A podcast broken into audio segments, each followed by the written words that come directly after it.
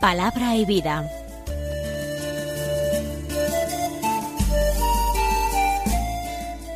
Con el padre Manuel Horta desde Sevilla.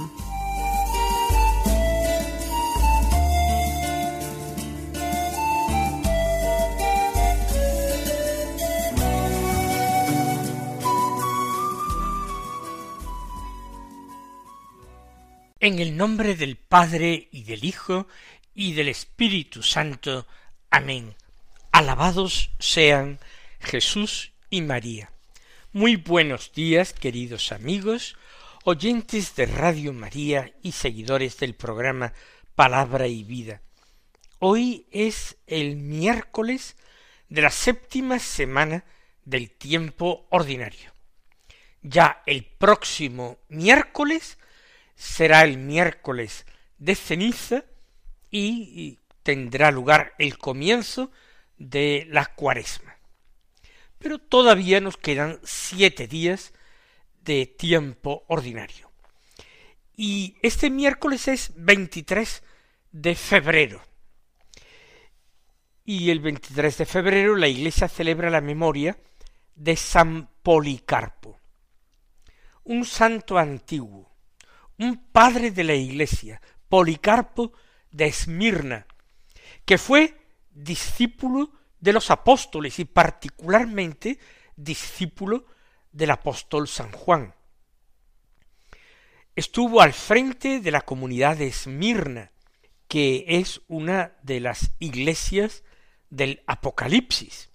Siendo él obispo de esta comunidad, pasó por allí San Ignacio de Antioquía, prisionero, que iba camino del martirio a ser arrojado a las fieras. Escribió a esta iglesia de Esmirna y suplicó que no lo liberaran ni hicieran nada para liberarlo porque quería morir por Cristo. Policarpo viajó en una ocasión a Roma, pero no para sufrir el martirio, sino para tratar del tema de la fecha de la Pascua, que era una cuestión importante en la que las distintas comunidades de la Iglesia no se ponían de acuerdo acerca de, de eso, de cuándo habría de celebrarse. Sufrió finalmente el martirio en el año 155. En Esmirna se ejecutó la condena, ser quemado vivo en el estadio de la ciudad, como espectáculo. Pues vamos a dejar la vida y la consideración de la figura de este santo campeón de Cristo, este valiente testigo del Evangelio, para escuchar la palabra de Dios que se proclama en la liturgia de la misa del día. En la primera lectura seguimos escuchando la carta del apóstol Santiago, Santiago el menor. Del capítulo cuarto, los versículos trece al diecisiete, que dicen así Queridos hermanos, atención ahora los que decís hoy o mañana iremos a tal ciudad y allí pasaremos un año, haremos negocio y ganaremos dinero. Si ni siquiera sabéis qué será del día de mañana, ¿qué es vuestra vida? Pues sois vapor que aparece un instante y después desaparece. Más bien deberíais decir, si el Señor quiere y estamos vivos, haremos esto o lo otro. Sin embargo, ahora presumís con vuestras fanfarronerías. Todo alarde de ese estilo es malo. Por tanto, el que sabe cómo hacer el bien y no lo hace, ese está en pecado.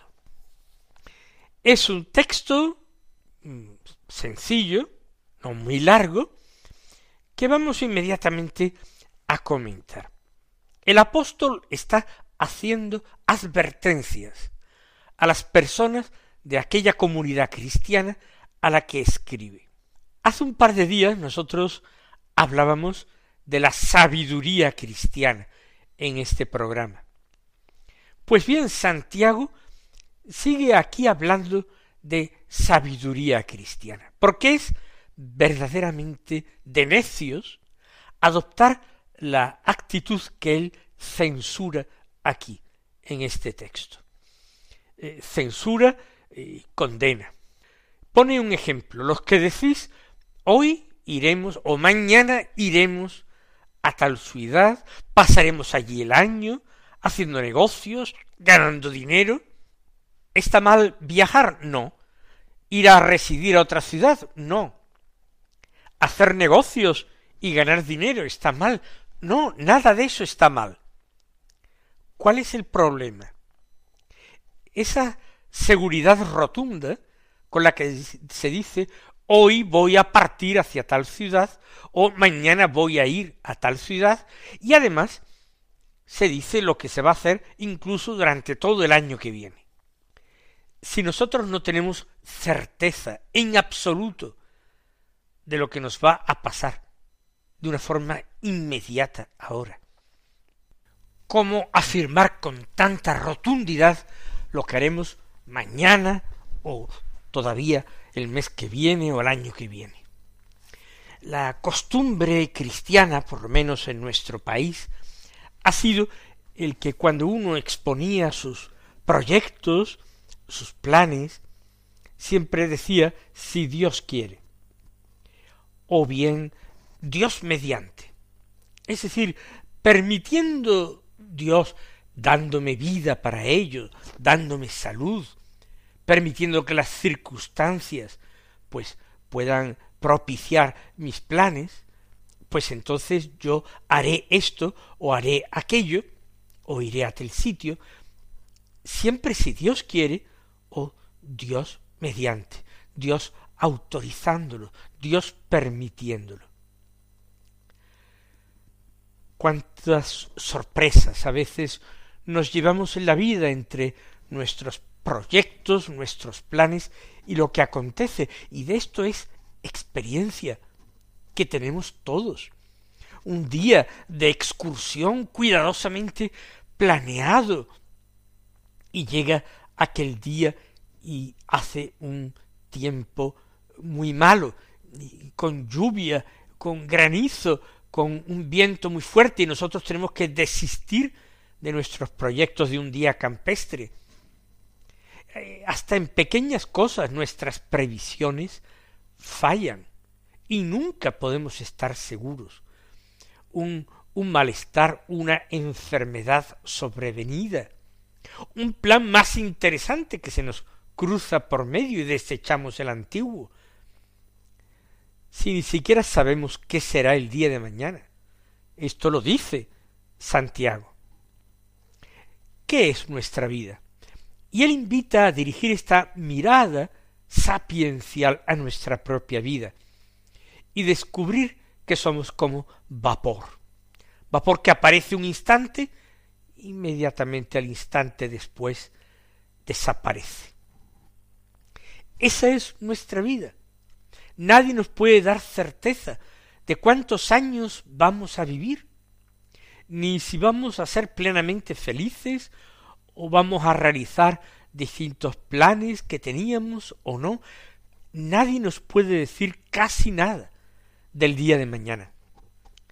Ni depende de nosotros, sino que depende de tal cúmulo de circunstancias que solamente Dios puede eh, saber con total certeza lo que haremos. Santiago dice, más bien deberíais decir, si el Señor quiere y estamos vivos, haremos esto o lo otro. Es mera cuestión de cortesía para con el Señor. Quien es esclavo no debería nunca afirmar con tanta rotundidad lo que va a hacer, porque no se posee a sí mismo, y dependerá siempre del querer del amo que esté aquí o allá se emplee en esto o en aquello. Nosotros tenemos un Señor.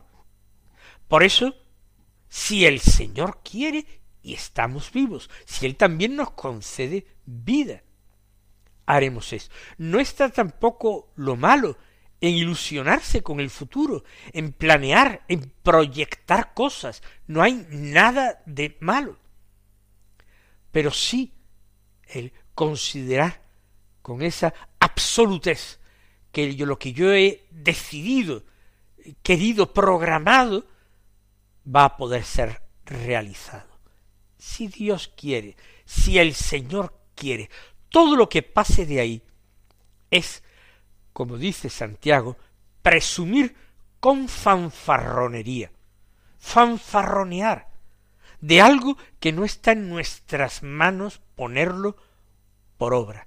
Todo alarde de ese tipo es malo. El último versículo del texto parece que no tiene nada que ver de una forma directa e inmediata con lo anterior, que no es una continuación estricta. Sin embargo, no podemos dudar que es palabra de Dios y que encierra un aforismo o una recomendación o una enseñanza bien atinada, muy correcta. El que sabe cómo hacer el bien y no lo hace, ese está en pecado. Es decir, lo mismo que nosotros proyectamos y planeamos cosas que nos ilusionan, cosas que nos apetece hacer, cosas que nos convienen, que nos producirán una rentabilidad, una ganancia, lo mismo si nosotros sabemos hacer el bien y entendemos que tenemos capacidad para ponerlo en práctica este hacer el bien. Si sabemos y podemos y no lo hacemos, entonces estamos en pecado, porque hemos dejado de hacerlo, para sustituir esa actividad simplemente por otra más placentera, ¿dónde queda entonces el amor al prójimo? Por eso no hay que partirse la cabeza con la interpretación de este versículo, sino realmente aprovecharlo para nuestra propia conversión, porque el Señor nos está llamando a hacer el bien. Eso es amar a nuestro prójimo como a nosotros mismos.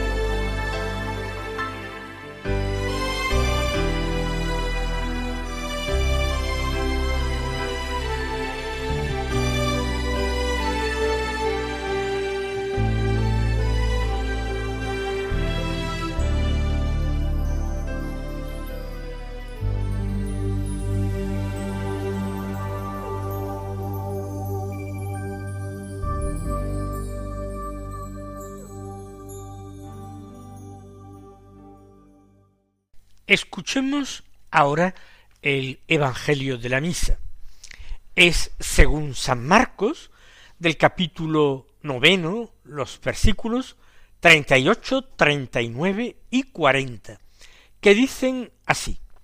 En aquel tiempo Juan dijo a Jesús, Maestro, hemos visto a uno que echaba demonios en tu nombre, y se lo hemos querido impedir, porque no viene con nosotros.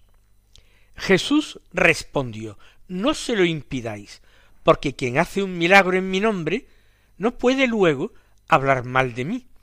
El que no está contra nosotros está a favor nuestro. El texto, como acabamos de ver, es un texto corto que tampoco debe ofrecer grandes dificultades. Todo comienza con una cuestión que suscita el apóstol San Juan. Esa de Maestro hemos visto a uno que echaba demonios en tu nombre. Sabemos por los Evangelios que Juan, al igual que su hermano Santiago, los hijos de Zebedeo, eran dos jóvenes muy impetuosos, de un genio bastante vivo. Amaban extraordinariamente a Jesús. Fueron sus seguidores desde el primer momento. Ya Juan los siguió quizás junto con Andrés, fueron ambos los primeros en llegar hasta el lugar donde el Señor moraba, vivía, cuando estaba pasando algunos días en el Jordán, y se quedaron con él toda la tarde. Lo siguieron porque con audacia, tras escuchar a su maestro Juan Bautista decir que Jesús era el Cordero de Dios que quitaba el pecado del mundo, ellos consideraban que era muy importante eh, ponerse tras sus huellas. Y en cierto momento Jesús se volvió y al ver que lo seguían les preguntó qué querían. Y ellos, Andrés y Juan, quizás azorados, dijeron ¿Dónde vives? Era una declaración de intenciones. Querían estar con él, querían convertirse en sus discípulos, aprender de Dios de boca de Jesús. Pero Juan, lo mismo que su hermano Santiago, eran también aquellos que en una ocasión eh, enviados a buscar a Jesús aposento en las aldeas por donde iba pasando alojamiento, pues como en una aldea de samaritanos no quisieron recibir al Señor como huésped, no quisieron alojarlo. Ellos indignados le dijeron a su maestro, Señor, ¿quieres que mandemos bajar fuego del cielo para que consumiera aquellos malvados y, y abrazara sus aldeas enteras? A lo cual el Señor tuvo que intervenir riñéndoles. Quizá por este deseo de querer que bajara fuego del cielo, el Señor empezó a llamarle los hijos del trueno, porque hijos del trueno son los rayos en la mentalidad y en el habla eh, hebrea. Eh, del rayo, del relámpago, eh, hijo, producto es el trueno. Por tanto, hijos del trueno.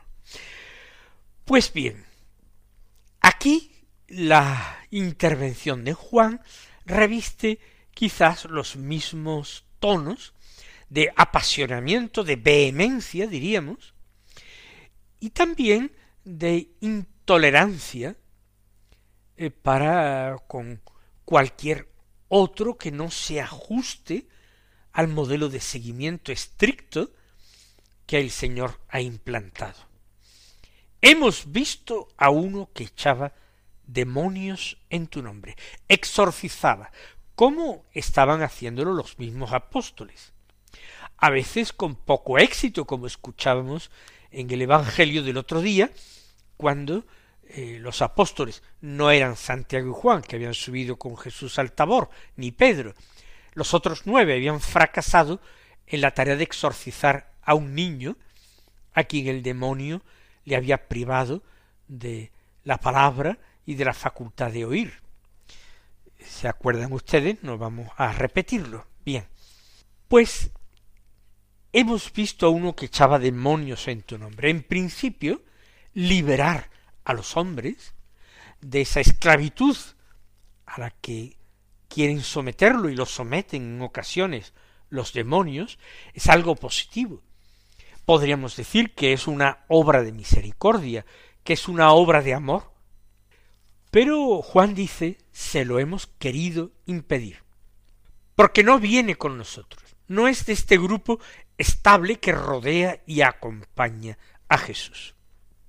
En lo que Juan está diciendo parece que sería posible que no hubieran alcanzado un éxito total en esta prohibición, y que por eso acuden a Jesús para que sea Jesús mismo quien ponga orden y se lo impida de una forma más eficaz. Solemos querido impedir. Si se expresa así, se lo hemos querido impedir, es que probablemente no lo han conseguido.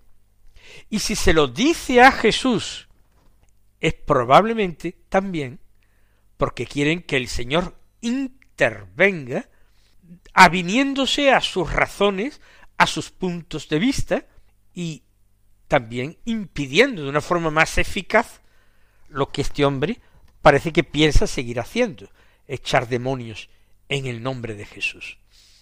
Hay un celo por las cosas de Dios que nos mueve a ser activos, cuidadosos, alegrarnos con los éxitos del Evangelio, a sentirnos entristecidos ante las peticiones, los desprecios, el rechazo que se hace a Cristo en nuestra sociedad, un celo apostólico que nos lleva a tratar de propagar la palabra de Dios, a difundirla, a trabajar en la Iglesia por la salvación de los hombres, o a trabajar también en la Iglesia para socorrer a los pobres, visitar enfermos, dar de comer hambrientos, en definitiva, practicar todas las obras de misericordia, ya sean espirituales o corporales, y ese es un celo bueno, pero existe también un celo malo o un celo amargo, que se contagia este celo religioso, este celo apostólico,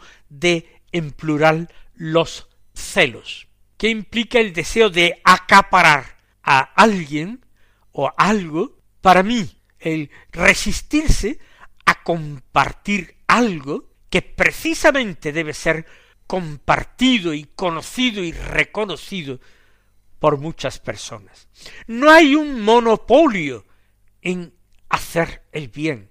Pueden practicar el bien y pueden amar también las personas que no sean cristianas. Les faltará quizás ese aliento sobrenatural, en ocasiones más que de caridad. Habrá que hablar de filantropía, pero no impidamos a nadie practicar el bien, hacer el bien a los hombres. Dice Jesús, porque quien hace un milagro en mi nombre no puede luego hablar mal de mí. Los criterios de discernimiento que usa nuestro Señor siempre brillan por un sentido común extraordinario. ¿Por qué este hombre está exorcizando en nombre de Jesús? Por una sencilla razón, porque se ha dado cuenta de que este es un nombre poderoso, que en su propio nombre él no puede expulsar el demonio, pero que Jesús es el más fuerte y en su nombre los demonios salen asustados.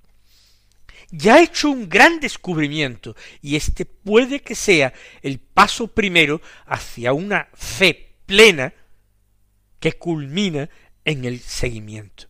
Mientras tanto, no interrumpamos este camino de conversión, este camino de vocación, porque, como dice Jesús, el que no está contra nosotros está a favor nuestro.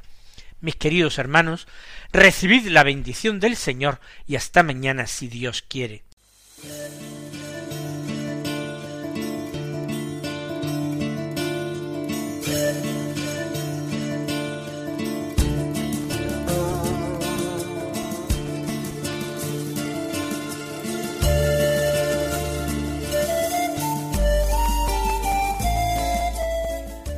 Concluye Palabra y Vida un programa dirigido desde Sevilla por el padre Manuel Horta.